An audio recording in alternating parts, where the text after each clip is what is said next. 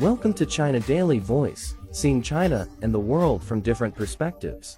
Editorial U.S. the real perpetrator of economic coercion? Non-market practices and economic coercion are the terms Washington often employs when it is pointing an accusing finger at other countries including China. It is absurd that it should do so, given that such expressions best describe what it has been doing.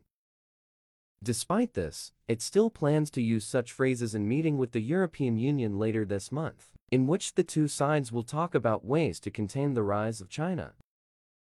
Given the frequent visits to China by leaders of major EU countries in the past months and the close economic cooperation between China and EU countries, it is clear that Washington is trying to estrange the EU from China.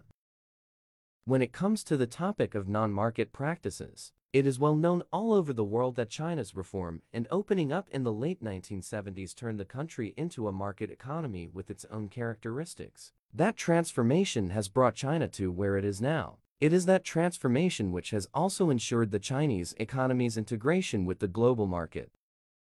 China has never changed its reform and opening up policies and it has been making efforts to open its door wider and create an even better business environment for foreign investors.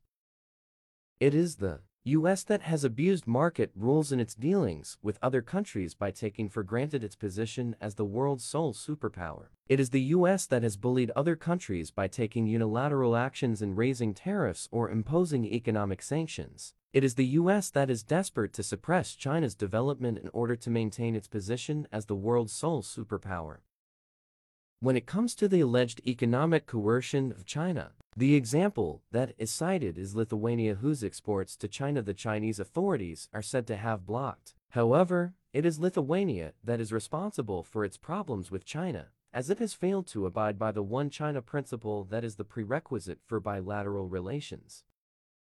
Washington has frequently practiced economic coercion in its economic relations with other countries. By politicizing economic issues, the U.S. has frequently imposed economic sanctions against other countries. Washington has also abused the concept of national security to prohibit the development of other countries.